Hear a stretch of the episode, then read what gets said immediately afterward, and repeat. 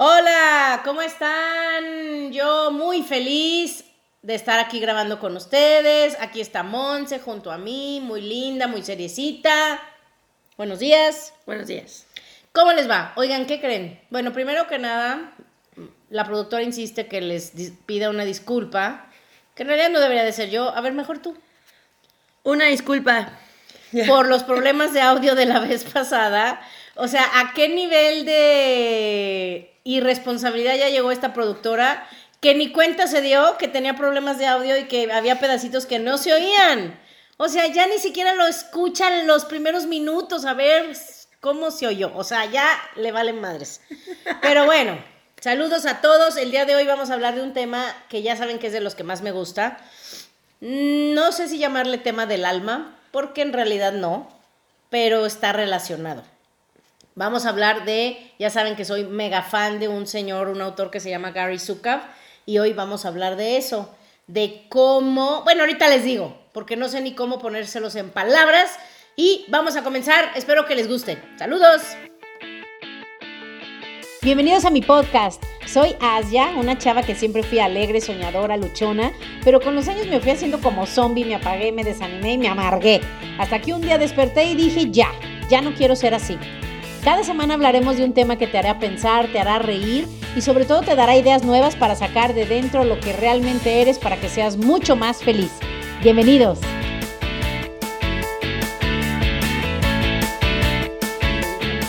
Listos, ¿cómo están? Vamos a empezar. Y bueno, el día de hoy les platicaba que vamos a platicar de un tema de Gary Zucker. Gary Zucker para mí, miren, ahorita que estaba pensando yo qué íbamos a decir, dije, no, ese Gary Zuka o se fumó algo, no, ni siquiera puedo decir un churro, o sea, algo se hizo, algo hizo, o es de otro planeta, o no, no puedo entender cómo es posible que alguien tenga tanta sabiduría. Y déjenme les cuento un poquito de él, creo que, no sé si se los había ya contado, él era físico, de hecho, tiene un libro buenísimo que si ustedes lo pueden creer, estaba yo tan picada de, de conocer a ese señor Gary Zukav que leí su libro de física, o sea, no dije, ¿qué estoy haciendo leyendo esto? Pero yo no podía entender, bueno, más bien yo quería entender cómo es que un físico que se dedica a estudiar el átomo y, y la energía y todo eso, que son cero religiosos, cero creen en Dios, cero creen en el universo, en nada. O sea, son realmente la mayoría de los científicos, pues son ateos. Y cómo este señor se cambió de bando a ser un fiel creyente del alma, del universo, del amor y demás. Entonces, este señor es muy curioso, vivió mucho tiempo cuando le dio como una crisis existencial, o sea, eh, porque pues todo lo que él creía se dio cuenta estudiando física que no era real y que había algo más que no, pues que no era físico, o sea, que es, pues no ni siquiera sé cómo describirlo, pero que había algo más, llámale Dios, universo, energía o como le quieras llamar, y como que se, se clavó y se fue a vivir al desierto estuvo con tribus de indios que ahí es donde digo, algo le han de verdad dado a fumar o algo, o sea, seguro. No sé, a lo mejor fue a Sonora y se echó el peyote, o ¿cómo se llama lo que tú quieres hacer? ¿Qué? Ya di. Eh, ayahuasca. Ayahuasca, DMT. Eso. Algo debe de ser. Algo hizo, o yo no sé si meditando, o yo no sé si ya Dios lo bendijo y nos lo mandó como alguien que va a ayudar a la humanidad porque así es como yo lo veo. O sea, yo les recomiendo sus libros, desgraciadamente creo que la mayoría de ellos no están en español, pero es una persona que, te lo juro que si tú te haces, o sea, si tú practicas lo que él enseña, literalmente la vida de cada uno de nosotros pues, puede ser muchísimo más feliz, ¿ok? Y bueno, el día de hoy vamos a hablar, no sé, los que, los que han sido fans de estos podcasts desde el inicio, ya hemos hablado del tema del alma. ¿Tú qué recuerdas del alma, Monse? ¿Cómo? ya no se acuerda. La vamos a dejar que oiga algunos de tarea. Se los voy a poner también en los comentarios del grupo para que lo puedan recordar. No, sí te puedo decir muchas cosas, pero no fuiste muy específica en tu pregunta. O sea. ¿Qué recuerdo del de alma? De los podcasts pues? del alma. Ah. ¿Para qué está aquí el alma? Para aprender lecciones. Ah, claro que sí me acuerdo. Claro que sí se acuerda. Y bueno, pues el día de hoy vamos a hablar de eso pero ya de cosas un poquito más profundas, ¿ok? Más específicas, porque aquellos podcasts fueron como una introducción. Entonces, el día de hoy vamos a hablar de eso, y no sé si recuerden, pero se los explico de nuevo para los que no estuvieron. Esta es una manera muy simplista de explicarlo, ¿eh? no que así sea literal, pero el alma viene a la tierra y veámoslo como que es una escuela, como que nos llevan a la escuela, ¿no? Se acordarán seguro cuando iban a la escuela, te aventaban en la escuela tus papás y pues ahí estabas tú muy contento con tus amigos, eh, aprendías cosas, te ibas a tu casa. Entonces aquí es igual, el alma está en donde están las almas que no están viviendo una vida en este momento, si lo queremos ver así, porque eso no es así porque no existe el tiempo y las vidas, si es que existen otras vidas, todas se viven al mismo tiempo. Y ese puede ser otro tema. Para los que dicen, ¿qué? ¿Esta ya qué trae? ¿Está divagando? Ah, ese es otro tema. algo fuiste tú. ya sé. Lo estás proyectando en Pero bueno, los que sí saben un poco más de cómo funciona el universo, sí me entendieron. ¿Verdad? Que no existe el tiempo lineal. Pero bueno, Einstein lo y que la mente crea el tiempo. Eh, vamos a hablar de eso otro día. Entonces ahí les va. Y quiero mandar un saludo a una amiga que le cae bien gordo que hagamos esto. Bueno, no voy a decir su nombre para no ventanearla, pero me dice, es que me choca, porque te tardas mucho en empezar. O sea, hablan, hablan, hablan. Y entonces uno ya dice, ay, no va y ya no oigo nada. Dije, pues no lo oigan. Está, o sea, el universo me manda a que me escuchen pero el que no quiera, pues que lo quite. Me dices que luego lo quitan. Y digo, pues que lo quiten. No importa. Este es para los que lo quieren escuchar, pero saludos. es una audiencia selecta. Exacto, muy selecta. o sea, no pasamos de 100 seguidores, pero pues con eso. Le estamos echando ganas. Con esos 100, que sean más felices, que en su entorno seamos mejores seres humanos, estamos cambiando el mundo. Sí. Pero bueno, ya vamos a empezar. Y les contaba que venimos a esta tierra, el alma viene aquí, si se pudiera describir de, describir de manera sencilla, a, aprender, ¿ok? Es una escuela. ¡Órale! Ajá. Estamos conectadas, ¿eh? Sí. Entonces, vienes a una escuela, vienes a aprender, como dijo Monse, pero ahí viene lo importante. Continuamente la vida te está dando la oportunidad de descubrir cosas que tienes que aprender. Y además te pone situaciones para que surjan en ti también lecciones que tienes que aprender. ¿Ok? Entonces, ¿cómo funciona esto? El día de hoy vamos a hablar más específicamente de las dinámicas emocionales que tenemos y que nos surgen en nuestra vida diaria. ¿Va? Entonces, esto es importante y a lo mejor aquí no todos van a estar de acuerdo, pero según los que saben más de estos temas, dicen que tenemos como ya ciertas inclinaciones preexistentes desde que nacemos.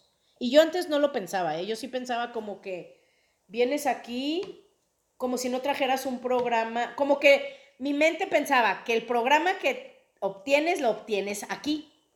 Pero ya después de que empecé a estudiar un poco más de lo que pasa antes de que vengamos a esta vida, y ya lo hemos platicado, creo, podemos hablar de eso también en esta temporada, tu alma ya como que trae cosas preprogramadas, digámoslo así. Es como el celular. Cuando tú compras un celular, pues el celular ya trae ciertas cosas programadas muchas de las demás cosas tú se las vas a programar, tú les vas a bajar otras aplicaciones que necesitas, tú le vas a poner las, ¿cómo se dicen? Las... Stickers. No, las cosas donde uno busca las notificaciones, la luz y todas esas cosas. Pues las opciones, o no sé cómo se le llamen. Eso. Tú se las puedes cambiar, pero ya el teléfono trae un programa con cosas básicas. Predeterminado. Predeterminado. Y ya uno como usuario, luego le puedes picar, picar, picar y luego lo desmadras. No sé si les ha pasado que dices, ah, ya lo dejé peor. Pero eso es lo que pasa también en la vida. Se supone que ya traemos ciertas, ciertos programas, ¿ok? Entonces, por ejemplo, si tu alma decide venir a trabajar el enojo, pues ya desde que llegas va, ya está preprogramado para que en esta vida se te presenten durante toda tu vida situaciones para que tú trabajes el enojo, por poner un ejemplo, ¿no? Entonces, por ejemplo, vamos a suponer que tenemos estas inclinaciones ya preexistentes hacia, hacia tener ciertas experiencias, ¿ok? Esas inclinaciones, llamémosle patrones, porque pues son patrones de respuestas emocionales que ya existen en nosotros y se presentan independientemente de las circunstancias. Por ejemplo, hay veces que tú dices, ¿cómo es posible que un niño tan bebito sea tan enojón? si tú, muchas veces tú puedes decir, bueno, es que le tocó un papá drogadicto o le pegaban, pero no, a veces que son niños con papás muy amorosos que dices, ¿de dónde le salió este diablo? ¿Sí me explico? Entonces, a eso es a lo que me refiero, que es un buen tema para meditar y pensar qué opinamos de eso, si, si tú crees que podemos venir ya con ciertos programas o no. O, por ejemplo, dos hermanos gemelos que los crían prácticamente de la misma manera. Son idénticos además, ni siquiera es que uno esté más bonito que el otro y que con uno sean diferentes que con el otro. O sea, hay veces que gemelos idénticos crecen con personalidades muy diferentes porque en teoría traemos ya cosas predeterminadas, ¿va?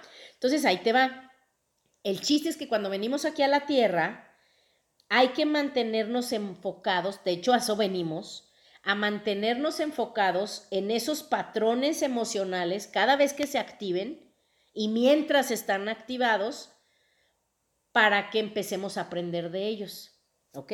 Ahora, si tú te enfocas, vamos a suponer el, el, tema que vamos a hablar hoy, que es el enojo. Vamos a hablar de muchas maneras en cómo, cómo nos surgen las emociones, pero el enojo es de las principales. ¿Ok? El enojo, vamos a suponer que el día de hoy sucede algo, ah, pues hoy, justo antes, estaba yo inspiradísima con el podcast. Se los juro que iba a ser el mejor podcast que había grabado en mi vida. Estaba inspiradísima. Y no me la van a creer. Sucedió un problema técnico. No, diles aquí. Que problema. O sea, ¿qué a ver, ¿cuál es el problema, Monse? Díselo. ¿Cuál? Fue una tontería. Díselo. Pero bueno, el chiste es que no pudimos apagar el aire acondicionado de donde íbamos a grabar el podcast. Teníamos calor, prendimos el aire y ahorita que ya lo íbamos a grabar, lo quisimos apagar y no se apagó. O sea, como que el control no jaló. Entonces, solo eso me, me sacó de mi super inspiración acá, cañona que traía. Entonces, ese es un, un ejemplo. Si yo me clavo, por ejemplo, ¿qué fue la, la, circunstancia que disparó mi enojo? Bueno, no me enojé tanto. No. Tiene que ser un verdadero enojo. Pero sí te enojaste un poco. Sí, me enojé un poco pues mm, ya casi no me enojo. Pero no se apuren, lo que sea. ¿Hay algo que dispara el enojo? ¿Qué es lo que hace la mayoría o lo que hacemos la mayoría? En lugar de explorar qué hay detrás del enojo, nos clavamos en la circunstancia que lo disparó o persona. ¿Ok? Entonces, eso es lo que vamos a hablar el día de hoy. Venimos a esta tierra a conocernos y a sanar muchas de las cosas que traemos para sanar. ¿Ok? Pero si nos clavamos o ponemos nuestra atención en las circunstancias que disparan esas emociones, pues no vamos a avanzar en lo emocional. Sí, sí hace sentido, ¿verdad? Entonces, si tú en lugar de poner atención a las circunstancias que disparan esos patrones que tienes, pues no vas a cambiarlos. Pero si pones tu atención adentro de ti, a ver de dónde vienen esas respuestas emocionales, vas a empezar a darte cuenta que debajo de todo ese enojo hay ciertas emociones muy dolorosas que se repiten una y otra vez, nada más que tú no has puesto atención en ellas, porque tu atención siempre está fuera, en las cosas que te hacen enojar. ¿Vamos bien hasta ahí? Ok. Monse hoy no nos va a servir mucho de ejemplo porque pues ella ya nos contó el podcast pasado que ella nunca se enoja casi. Y sí se lo puedo creer y sí, yo la conozco y no se enoja mucho. Pero bueno, ella no me va a servir hoy de ejemplo. Entonces hoy voy a poner ejemplos hipotéticos, ¿ok? Pero fíjate, esto es importante. Si tú quitas, por ejemplo, esos, esos, como esos gatillos que te disparan esas emociones, te vas a dar cuenta que los patrones se quedan ahí. No hay de otra.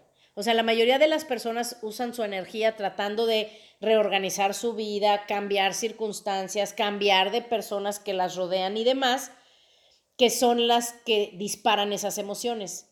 Entonces, por ejemplo, se cambian de trabajo, se cambian de amigos, cambian de pareja, cambian de lugar donde viven, cambian de cambian cualquier cosa que los haga molestar, pero eligen otras cosas que ellos piensan que van a mejorar esa situación y nunca se mejora.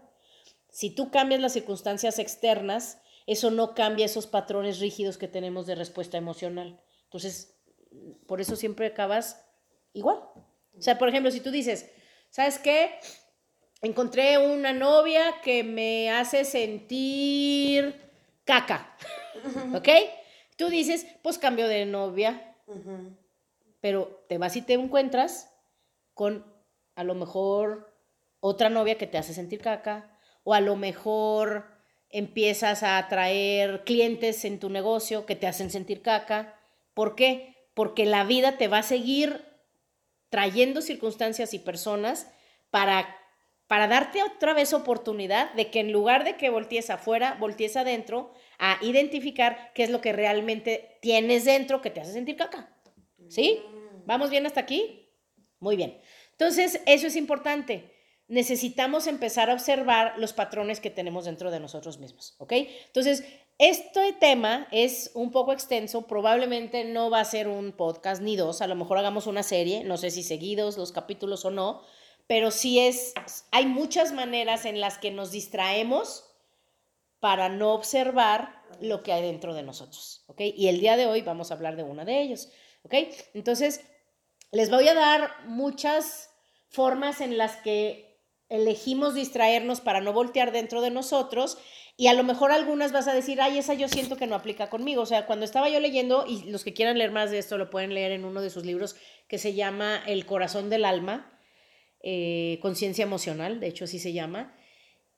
Y, y yo logié y dije, ay, no, hay un chorro de ellas que yo no aplican para mí, pero es súper útil conocerlas, primero porque algunas tú piensas que no aplican para ti y sí aplican, y también porque pues vivimos con otros seres humanos que muchas veces es más fácil ver los patrones en otros que ver los nuestros propios. Entonces, si a lo mejor uno de los temas que vamos a dar aquí, tú piensas, ese no aplica para mí, pero a lo mejor yo aquí lo veo a Monse y digo, ah, ese Monse lo tiene, a mí me sirve mucho, no solo para poder entender a Monse mejor, me sirve porque en el fondo todos somos lo mismo y a lo mejor al yo poder ver los patrones que tiene Monse, eso me puede ayudar también a ver los míos, que el día de hoy a lo mejor estoy ciega y no los puedo ver.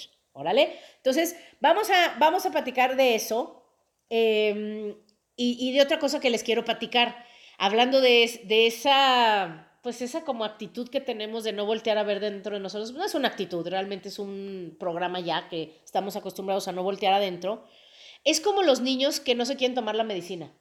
Les ha pasado y seguramente todos nosotros en algún momento no nos queríamos tomar la medicina, patalean, lloran, se esconden, inventan historias de que no, ya no me duele, ya me siento bien. O sea, ya sabrás, los que han visto a los niños que no se quieren tomar la medicina, no quiero pensar, Monse, qué cosas inventaba. O sea, yo les tengo que contar algo de la medicina. Esa es una historia buenísima. A ver. Cuando yo estaba chiquita, mi papá nos daba a mi hermano y a mí eh, emulsión de Scott. Los que la conocen no me van a dejar. No, que no conoces emulsión de Scott. Claro que no. ¿Qué? O sea, todo el mundo dice que eso sabe horrible. Te voy a traer mañana. O sea, mis papás no saben eso. ¿Qué te pasa? Te voy a traer mañana. No, guácala, no. El chiste es que yo estaba chiquita y mi hermano decía, no, no, no me lo quiero tomar no me lo voy a tomar. Y entonces yo quería ayudarle a mis papás a convencer a mi hermano de tomárselo. No. Y yo nunca lo había probado. Entonces yo fui a la cocina y le dije, Rafa, mira, está muy bueno. Y entonces mi papá, además, sí me dio una cucharada. Y entonces le hago, mira, o sea, me la mete a la boca y le hago, mmm, qué rico. Y vomité. ¿Vomitaste? Entonces, sí, yo puedo relacionarme con los niños que, odiamos la medicina. Claro. Yo detesto las medicinas. A mí nunca me dieron eso. Mi papá era doctor, pero él decía, él trataba de no darnos medicina nunca, porque no era bueno para el cuerpo humano. Pero bueno, ese es tema de otro día y sí vamos a hablar de eso también. Y bueno, entonces eso es, o sea, somos como niños que pataleamos, nos revolcamos, nos escondemos, hacemos maromas, inventamos historias para no voltear adentro de nosotros. ¿Ok? Eso es lo importante que hay que recordar. Entonces, fíjate, hay que verlo de otra manera. La medicina son o sea, es como... Eh, nuestras emociones están ahí y esas circunstancias son la medicina que no nos queremos tomar. O sea, la vida te está dando un regalo, te está dando todas esas circunstancias para que tú voltees adentro y evoluciones como alma. Bueno, no, como ser humano, ¿ok? ¿Vamos bien hasta aquí? Entonces ahí les va. Los que se acuerden de lo que hablábamos ya de Gary Zukavan en los podcasts anteriores, les platicaba yo que él te, sugiere que hagas como él le llama un escaneo. Y si lo puedes hacer unos minutos eh, cuando te despiertes o unos minutos en la noche, muchísimo mejor si lo puedes hacer cuando tengas circunstancias que te hagan enojar o que te hagan sentir incómodo es todavía mejor, si puedes, si te puedes tomar unos minutos para hacer como un escaneo de, de la cabeza a los pies, de cómo te sientes o de dónde sientes este, sensaciones físicas. Porque lo increíble de las emociones es que pensamos que es pura energía y que no se siente, o sea, sabemos que se siente, pero no nos damos cuenta que se siente y si pones atención a tu cuerpo se siente y se supersiente como sensaciones físicas. A veces son hormigueos, cosquilleos, em, como revoltura dentro, a veces no nos damos cuenta, pero puedes sentirlo en un brazo, en la garganta. Por ejemplo, si les voy a poner ejercicios, pero cuando hacemos esto en, un curso que yo doy, literalmente yo los pongo a pensar, haz de cuenta, en enojo. Algunos sienten la panza que se les frunce, algunos les duele la cabeza, sienten dolor en la cabeza, algunos sienten atorado algo en la garganta, algunos se ponen sus, sus brazos, sus puños duros. Entonces, cada persona lo siente diferente, porque tenemos además distintos centros de energía que se llaman chakras, ya hemos hablado de eso, entonces, pues cada ser humano, en cada ser humano se manifiestan las emociones de manera diferente. Entonces, si puedes tomarte unos minutos para ver qué sensaciones físicas están pasando en tu cuerpo, eso sería súper útil. Y además, si tú ya vas más allá y empiezas a detectar que ese es un sentimiento familiar, también, si puedes, empieza a detectar qué pensamientos te disparan esas sensaciones. Porque, por ejemplo, vamos a suponer el caso de alguien que ahorita está teniendo problemas económicos, que está viviendo muy apretado y tiene sus tarjetas de crédito debe, y cada mes que le van a llegar la fecha del pago de la tarjeta, a lo mejor eso los hace sentir, Monse, ¿tú cómo te sientes cuando tienes deudas? ¿Angustiados? Yo, dejo que las cosas fluyan. Eso, muy bien, y que a los que les deben se aguanten. Pero bueno, la mayoría de nosotros, la mayoría de nosotros nos sentimos angustiados, nos sentimos con miedo, nos sentimos frustrados, algunos enojados, ¿ok? Entonces, si tú, tú te vas a empezar a dar cuenta que cada vez que te angustias, es porque hubo pensamientos que te dispararon esa angustia. A lo mejor estás pensando, chin, ya me va a tocar el pago. O a lo mejor llegaste a tu casa y estaba el sobre del estado de cuenta del banco y nomás con verlo se te frunce la panza. Entonces, es bueno que tú empieces a identificar Monse se ataca la risa de cosas que no dan risa, pero no sé por qué, y ya ni le pregunto, porque luego se enojan los que dicen que me desvío. Pero tienes que empezar a detectar qué sientes, qué sensaciones físicas sientes y qué pensamientos y situaciones externas los disparan. Te voy a poner otro ejemplo más feo y más drástico, pero muy real. Vamos a suponer que tú eres una mujer que ya no está contenta con su esposo y eres feliz con tus hijos, feliz con lo que haces, a lo mejor trabajas y te encanta tu trabajo, o eres feliz siendo ama de casa, tienes tu casa muy linda, todo padrísimo, pero nada más oyes que se abre la puerta eléctrica y ya llegó tu esposo, tu estado de, tu estado de ánimo cambia. A lo mejor te pones defensiva, o a lo mejor te pones apática, etc. Es un ejemplo. Entonces tienes que empezar a identificar cuando ya no te estás sintiendo contento, cuando te sientes mal o te sientes de cierta manera, entre comillas, negativa, empezar a ver físicamente qué sientes, dónde lo sientes y qué pensamientos o situaciones te lo disparan. ¿Va? Y ojo, tú puedes decir, sí, a mí me pasa eso. Quien me lo dispara es mi marido, mi marido es el de la culpa. No. Tu marido es un regalo que te dio la vida para que tú, en lugar de enfocarte en el mal marido que tienes, te enfoques dentro de ti para que limpies todo lo que hay debajo de esos sentimientos, los superes y los dejes en el pasado y puedas ser feliz aún con ese marido que tienes, que te aseguro que tiene cosas muy buenas. Y si de veras dices, no, es que no, la pregunta es para ti, ¿qué haces con él? ¿Por qué estás ahí? ¿Estamos de acuerdo? Entonces sí es importante todos estos temas, tenemos que ir dentro de nosotros. Entonces, bueno, lo que vamos a empezar a ver, y empezando el día de hoy por el tema del enojo, es cómo como seres humanos encontramos maneras de evitar reconocer esas emociones en nosotros, ¿ok? ¿Estamos listos para hablar de ese tema tan fuerte que es el enojo? Digo, yo sé que no todos los que me enojan, los que me enojan, los que me escuchan son enojones, pero todos tenemos cierto grado de enojo. O, sea, conocemos a alguien. O conocemos a alguien, dice Monse, porque ella no tiene enojo. No, sí o sea, ven, ven, ven, ven. O sea, ella no tiene, ella lo dijo, escuchen de nuevo el podcast pasado, ella dijo que ella nunca se enoja. ¿Qué quisiste decir? ¿Qué quisiste decir? Cuéntanos. Hoy determinamos que sí, pero menos que la mayoría. Es eso, es simplemente un grado menor. Exactamente. Sí, pero sí tengo. Y ya un psicólogo podrá decirnos si realmente Monse no tiene enojo o Monse está utilizando, que es lo último que quiero decir antes de empezar con el enojo, un mecanismo de defensa, evasión o negación de las emociones. Mm, ella será la que va a tener que explorar si realmente tiene poco enojo o lo está negando. Yo que la conozco puedo decirles que sí tiene poco. Sí tiene poco. Hay que decirle eso para que ella se sienta bien. ¿Va? Muy bien. Entonces, no hay que pasar años y años y años en terapia explorando los mecanismos de defensa. Nos dice Gary Zukav que eso me encantó porque dije, puta, ya valió. ¿Cómo voy a reprogramarme? Esto va a estar muy difícil. Él te dice que no requieres años y años y años y años para sanar cosas en ti.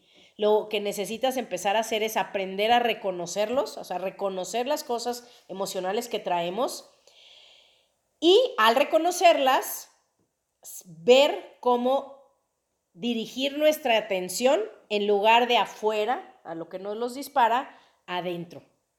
Que siempre ir adentro nos va a llevar a descubrir emociones muy dolorosas, que aparecen en nuestra vida una y otra vez y esos patrones emocionales, en pocas palabras, viven en nosotros independientemente de las circunstancias externas.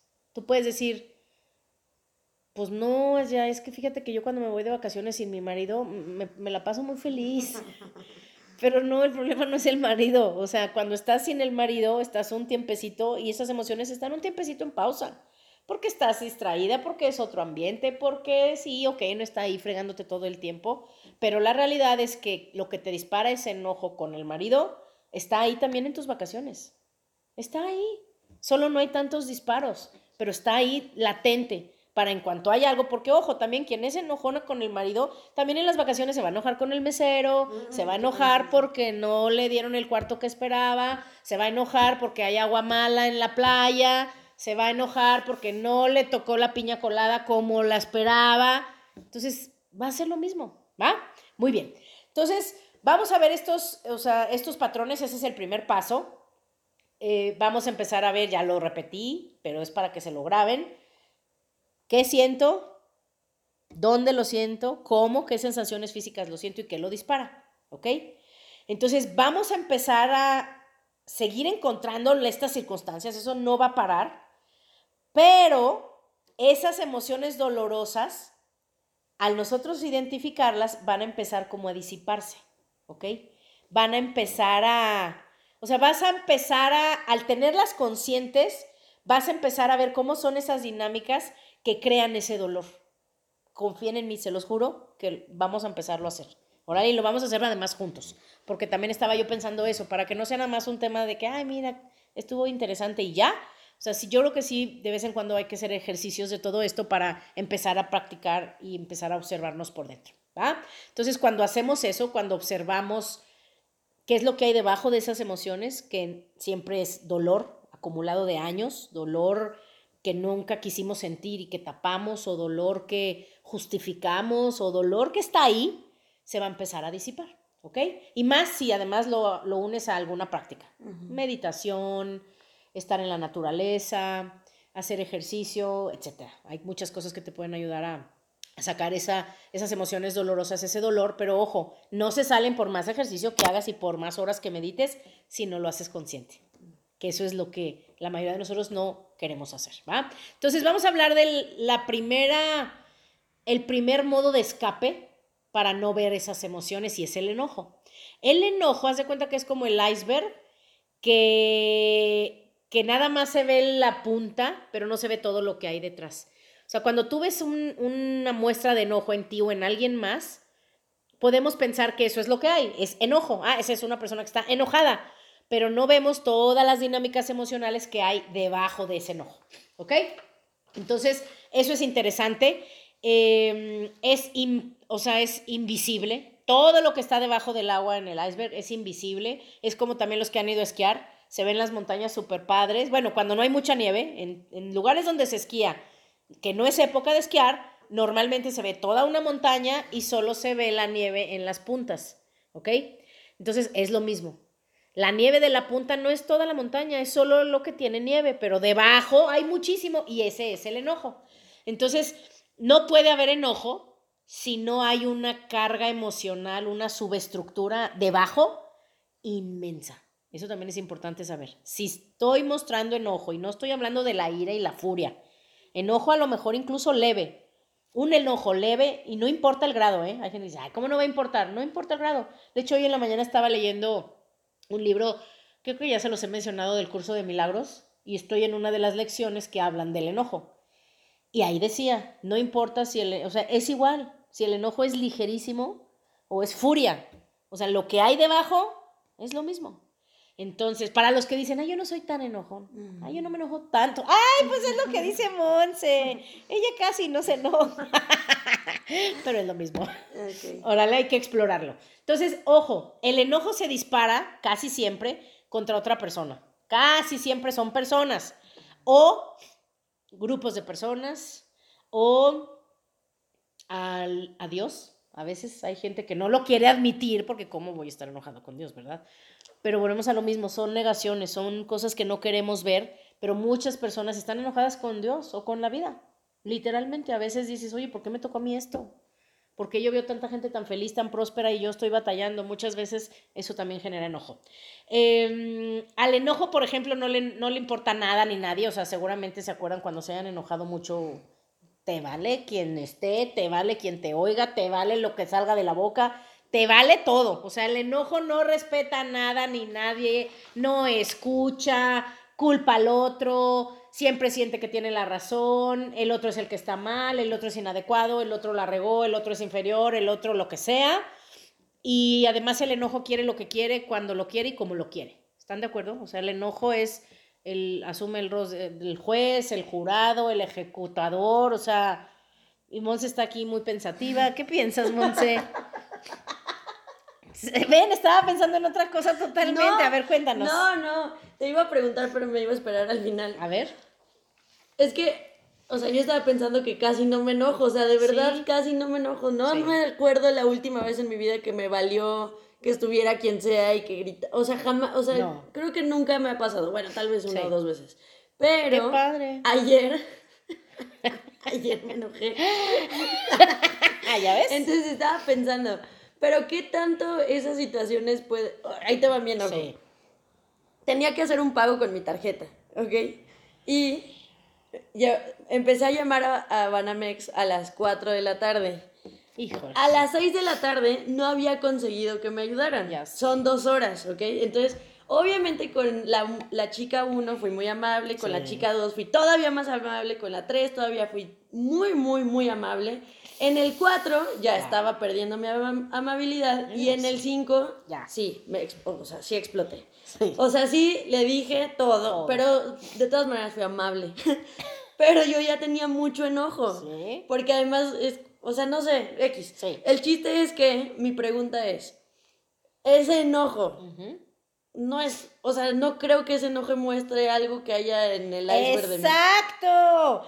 Nadie pensa, es exacto el ejemplo, es lo que estoy queriendo decir con palabras, pero tú lo escribiste perfecto. Ninguno de nosotros pensamos que eso tenga que ver con algo que traemos dentro. Es por el pinche banco. ¿En serio? O sea, pero yo digo, ¿Qué? No, yo no hay nada, no traigo nada. es eso. Eso es lo que nos está diciendo Gary. Todos pensamos, yo no traigo nada, y esto es como el, enojo, es un escape. Es una válvula de escape para sacar lo que hay ahí adentro. Mm. ¿Ok? Ok. Entonces, lo que hay que hacer en esos casos es decir, a ver, ¿qué traigo? ¿Qué hay abajo del enojo? ¿Qué hay adentro? ¿Qué hay ahí? Pero si me pregunto, ¿qué hay? Pues que quiero usar la tarjeta, y no me deja. Exactamente. O sea, pero hay algo más abajo. Y ahorita te lo voy a poner en otras palabras, ¿ok? Entonces ahí te va.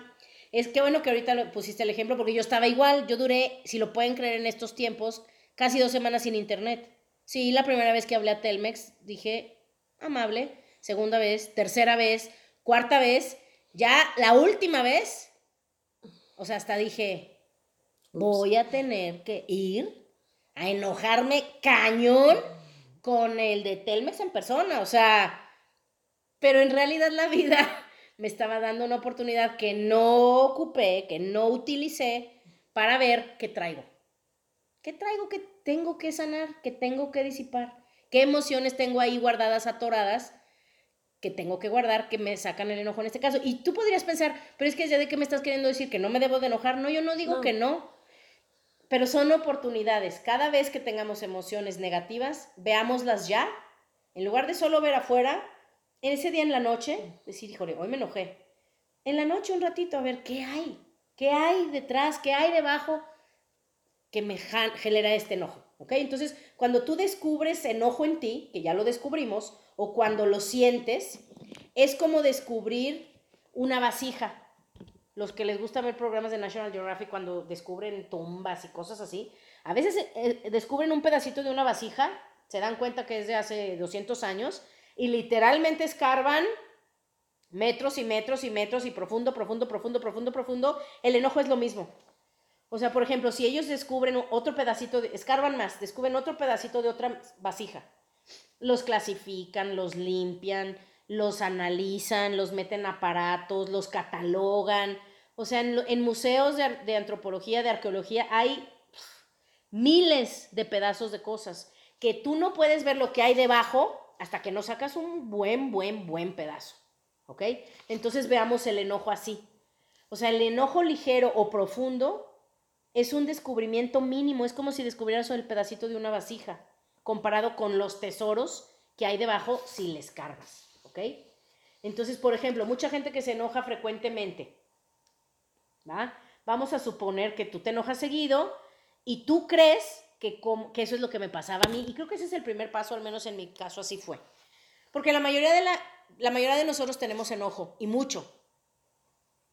A menos que ya lleves un buen tramo trabajado. Pero la mayoría de los seres humanos no lo lleva. Hasta en estos tiempos es cuando ya se empieza a usar más, que si la meditación, que si la terapia, bueno, mi generación no era de ir a terapia jamás. Ahorita sí. Pues ya desde niño te mandan a terapia. Desde el primaria ya los andan mandando a la psicóloga. Ya para ellos es normal. En mis tiempos no. Entonces nuestra generación, ya los que andamos para los 50, no estamos acostumbrados. Esto es algo relativamente nuevo. Entonces mucha gente que se enoja frecuentemente cree, que es lo que yo creía, que porque sabes que eres enojón, ya conoces tus emociones. Pero eso también es una trampa. ¿ok? O sea, tú sabes que te enojas, entonces tú sientes que ya sabes cómo eres, que ya sabes qué tienes, que ya sabes qué te pasa y cero. Estás perdidísimo, no tienes ni idea, porque no sabes en realidad qué es lo que estás sintiendo. Hay que entender esto. El enojo ni siquiera es el sentimiento, el enojo es el escape. Es la válvula de escape para el dolor que estamos sintiendo. Es eso. Hay que empezar a ver el enojo como eso. Es una válvula de escape. También por eso, y lo hemos hablado en la ley de la atracción, cuando tú andas en una frecuencia muy baja, pues vas a atraer las circunstancias para que se te genere ese, enojo. O si tú eres una persona depresiva, vas a atraer circunstancias para, o sea, te van a empezar a pasar cosas, pues para que puedas seguir depresivo. O si eres una persona adicta al enojo, pues vas a atraer circunstancias para que durante el día tengas tu dosis de enojo. Les recomiendo una película, creo que ya la hemos recomendado, siempre que hablo de emociones me acuerdo de ella. Eh, se llama What the Bleep Do We Know? ¿Y tú qué fregado sabes? Eh, se las recomiendo y ahí habla de eso. O sea, nuestro cuerpo, vamos a suponer que yo tengo años de, estar enojada, poco o mucho, pero años. Tu cuerpo ya se acostumbró a esos químicos, porque las emociones pues son químicos. Entonces tu cuerpo produce esos químicos se acostumbra a esos químicos y llega un momento donde ya necesitas esos químicos. Por eso hay gente que literalmente anda viendo a ver con quién se enoja, anda viendo a ver qué chiflados hacen o dice alguien para enojarse porque lo necesitas. Y llámale enojo, llámale tristeza, llámale desesperanza, llámale venganza, como le quieras llamar. Pero somos ya también adictos. Entonces sí tenemos que ir más profundo y ver, a ver, qué es lo que realmente me pasa, ¿va? Entonces, bueno, Vamos a suponer que tienes tus desplantes de enojo, eh, que el enojo es como una tormenta que pasa y se devasta todo a su camino. Pero vamos a suponer que tienes esos desplantes de enojo que ya estamos aprendiendo que son eh, experiencias dolorosas. Pero eso no es la exploración, nada más estás viendo la punta del iceberg, ¿ok? Porque muchos te digo, piensan que ya saben mucho de ellos, porque ya saben sus emociones, no, ni más. Ese dolor está ahí sin explorar. Y eso hace, o sea, si seguimos negándolo o seguimos inconscientes, que esa es realmente la palabra, pues vamos a seguir sin explorarlo, ¿va? Entonces, por ejemplo, los animales. Los animales cuando está un animal pequeño que se le atraviesa uno grande, se encrispan, o sea, como que se, se, pues sí, no sé cómo decirlo de otra manera, se encrispan, se les paran los pelitos, este, sacan los dientes, se pelan los ojos, como que es un mecanismo de defensa hacia el peligro, o sea, ante el peligro, ¿ok? Entonces esos animales, como que es de, pues ya me llevó la fregada, este, ya nomás les queda, pues, reaccionar ante el peligro, ¿no? Pobrecitos, pobrecitos animales. Pero es lo mismo con el ser humano, o sea, el ser humano o sea, cuando saca esa hostilidad, es como esos animales que se encrispan. Cuando sacas toda esa hostilidad, es porque debajo hay dolor y miedo. Ya lo hemos hablado también muchas veces. Pero fíjate qué loco. Gary Zukav lo dice muy claro. El miedo es de donde nace cada impulso que no sea amoroso. Entonces podemos empezar a observar así. Durante el día, qué tan amorosos son nuestros impulsos, qué tan amoroso soy, qué tan amoroso contesto a mis hijos cuando me están queriendo sacar de quicio o con el de Telmex o con el del banco, o sea, si no sale amor de mí, sale miedo. Y se disfraza de casi siempre de enojo. ¿Órale? Entonces sí es importante. Un individuo que es amoroso no tiene miedo, ¿ok? una persona enojona, celosa, avara, vengativa o depresiva, pues están llenos de miedo. Entonces eso sí es importante entenderlo y entender la diferencia entre ser una persona que no tiene miedo y una persona que tiene miedo. Y la diferencia simplemente es pues que una, el que no tiene miedo, la que no tiene miedo va a vivir una vida plena. Y el que tiene miedo va a vivir siempre insatisfecho que yo creo que también de ahí viene mucha insatisfacción del ser humano. No sabemos ni por qué es, pero tenemos como una necesidad, tenemos como un vacío. Y ese vacío, creo yo, es porque no estamos llenos de amor. O sea, no estamos viviendo desde el amor. Vivimos en el miedo, vivimos programados además con una sociedad que con las redes sociales, más ahora, si antes nos programaban con la televisión, oye, tú ves la televisión dos horas al día, pero el teléfono lo tienes todo el día, desde que te despiertas hasta que te duermes. Ahora es muchísimo más intenso el, bombardeo. Y podemos pensar que es una distracción, podemos pensar que lo haces nada más por curiosidad, pero la realidad es que te están bombardeando un programa que te está acabando como ser humano. Es como Matrix. Nos ponen un programa, pero lo que estamos viviendo no es la realidad. Y estamos viviendo hacia afuera en lugar de ir adentro. ¿Órale? Entonces, bueno, Ahorita que estábamos hablando del amor, que sé que cuando, bueno, hace tiempo que empezaba yo a, leer de estos libros que hablaba del amor y ser amoroso, pues esa era una palabra que cero iba con mi personalidad. O sea, digo que sí soy una persona cariñosa y todo, pues no con todo el mundo, pero los que me conocen, pues soy buena onda, soy linda y todo. Pero como que la palabra amoroso, o sea, ahorita Monse se ataca de la risa. ¿Por qué te da risa? No, porque sí entiendo. ¿Verdad? O sea, como que no, no, no diría, no, no describiríamos a Monse con esa palabra. No. Pero piensa, o sea, ¿a cuánta gente conoces que podrías describir con esa palabra? No muchas. No muchas. No. Pero ¿cómo puede ser esto tan loco que a eso es a lo que venimos esta vida? Somos amor, es como lo que decía Jesús, o sea, solo ama. Ama. Ama al prójimo como a ti mismo y adiós. Entonces, si nosotros viviéramos desde el amor, aunque se oiga cursi o ya muy trillado, pues esto sería otra cosa. Entonces, ahí te va. El amor, no, aparte de que no tiene miedo, es, imposible, el amor no amenaza a ninguna forma de vida. O sea, no, cuando alguien vive desde el amor, ni al de Telmes le mienta la madre. O sea, y te digo, sí, somos humanos, no somos aquí el Dalai Lama, a veces sí es necesario un gritito, pero pues como me decía mi terapeuta, pero que sea consciente. O sea, que no sea inconsciente, que no sea un, algo que se te dispara inconsciente. Que sea consciente que tú digas. Por eso yo le preguntaba a alguien, o sea, ¿tendré que ir a enojarme? Ahí enfrente, en persona con el gerente de Telmex. O sea, si lo iba a hacer, iba a ser consciente. O sea, no iba a ser una respuesta a un programa inconsciente. ¿Ok? Iba a ser totalmente consciente que ya no se necesitó. Porque ya, ya tengo internet. ¿Ok? Bueno, entonces, ahí les va otra cosa importante, muy importante. El amor, existe de un lado el amor y de otro lado el miedo, eso ya lo sabemos, ¿no? Pero el enojo hace que a la persona que está enojada lo aísles del amor. O sea, de cuenta, si yo soy una persona enojona, como si me encerraras en una cápsula y no puede sentir. No puedo recibir el amor y no puedo dar el amor. Por eso hay tanto muerto en vida. Tanta gente enojada son personas que se desconectaron de su alma.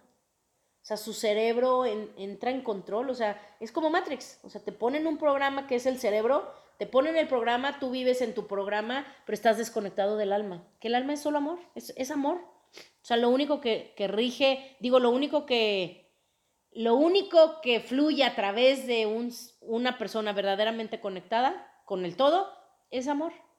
Entonces tenemos que empezar, y de eso es de lo que habla siempre Gary Zukav, a vivir alineando nuestra personalidad o lo que somos como humanos con nuestra alma. Porque el fin del alma solo es amor. Amar y vivir en el presente. ¿Ok? Entonces, ya para terminar, vamos a acabar un poquito con este tema del enojo. Vamos a recordar eso. Em, una cosa más les quiero decir antes de dar el resumen. El enojo es como esa, ese sentimiento también surge por eso. Es esa frustración de que el mundo no es como tú quisieras, en realidad. O sea, el enojo es eso. Si tú piensas, analiza todas las veces que te has enojado, es porque tú quisieras que las cosas fueran diferente.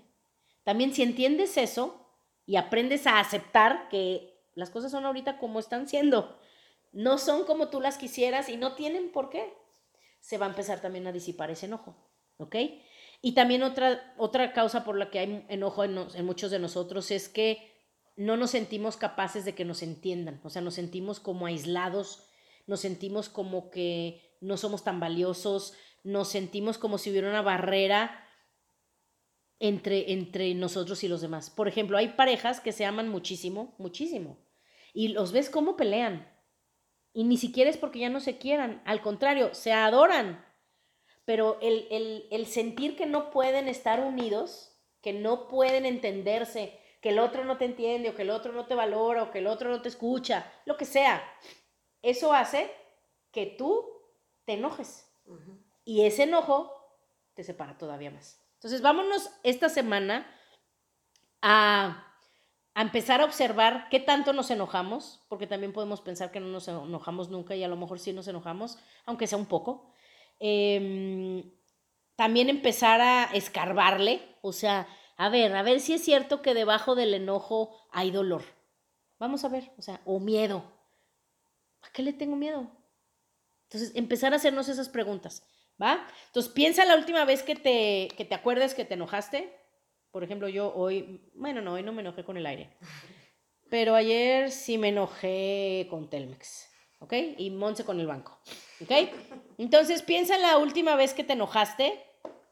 Acuérdate de la circunstancia, quién fue o, o qué circunstancia te enojó tómate un momento para regresar a ese momento, regrésate a ese momento, acuérdate cómo se sentía, dónde sentías, háganlo en la noche, porque ahorita si están despiertos con los ojos abiertos está más difícil, pero en la noche, o sea, ¿dónde sentías? ¿Qué cosa, qué sensación física sentías? ¿Qué estabas pensando? Porque también, o sea, a, veces cuando si nos dejan en espera, estás pensando, ¿qué les pasa? Que creen que tengo tiempo, pero son unos ineptos, pero quién sabe qué. o sea, también empieza a pensar qué cosas, porque tú también le das cuerda al enojo, qué cosas te hacen sentir ese enojo y ábrete, ábrete a escarbarle a ver qué hay debajo del enojo. Y date permiso de sentir el dolor que está ahí. ¿ok? Y si dices, ay, como Monse decía, no sé si realmente haya dolor ahí, ábrete a la idea y di, a ver, pues vamos a ver. Vamos a ver si hay algún dolor que yo todavía tenga. Y practiquen esto una y otra vez cuando se sientan enojados, ¿va? Y cada vez van a ver que si hacen esta práctica van a poder empezar a escarbar más y más y más y más profundo. Acuérdense que es un iceberg. No esperen en el primer intento, ah, ya descubrí dolor. No, es poquito a poco ir descarbando, escarbando como las capas y capas y capas y capas que descubren una ciudad encima de otra, es ir descubriendo todas esas capas, ¿ok? Y recordar eso. Recordar que mi enojo es resistencia. Y ya les dejo ya para irnos esta última frase que nos recomienda Gary Zukav para, para recordar. Dice, el enojo es mi resistencia. Recordar eso. El, mi enojo es resistencia porque quiero que las cosas sean como yo quiero. Resistencia al momento presente. Resistencia a aceptar las cosas como son. Te lo juro que eso te disipa mucho el enojo. Ojo, no se trata de disipar el enojo. Acuérdense que hay que escarbar. Y repitan esta frase. Dice, me abro a la posibilidad de que mi enojo es mi resistencia a sentir mi dolor y mi resistencia a que el mundo no está siendo como quiero que sea. Cada vez que te enojes, repite esto, se lo repito. Me abro a la posibilidad de que mi enojo es mi resistencia a sentir mi dolor y mi resistencia porque el mundo no está siendo como quiero que sea. ¿Ok? Y si quieren la semana que entra igual y podemos seguir hablando de esto. Y es más, escríbanos los que hagan los ejercicios, los tres que hacen los ejercicios, este que ya sé quiénes son, que siempre escriben, escríbanos, escríbanos a ver cómo les va y yo también les voy a escribir a ver cómo nos va a todos. Órale, los mando un abrazo muchachos, no se enojan esta semana mucho. Adiós.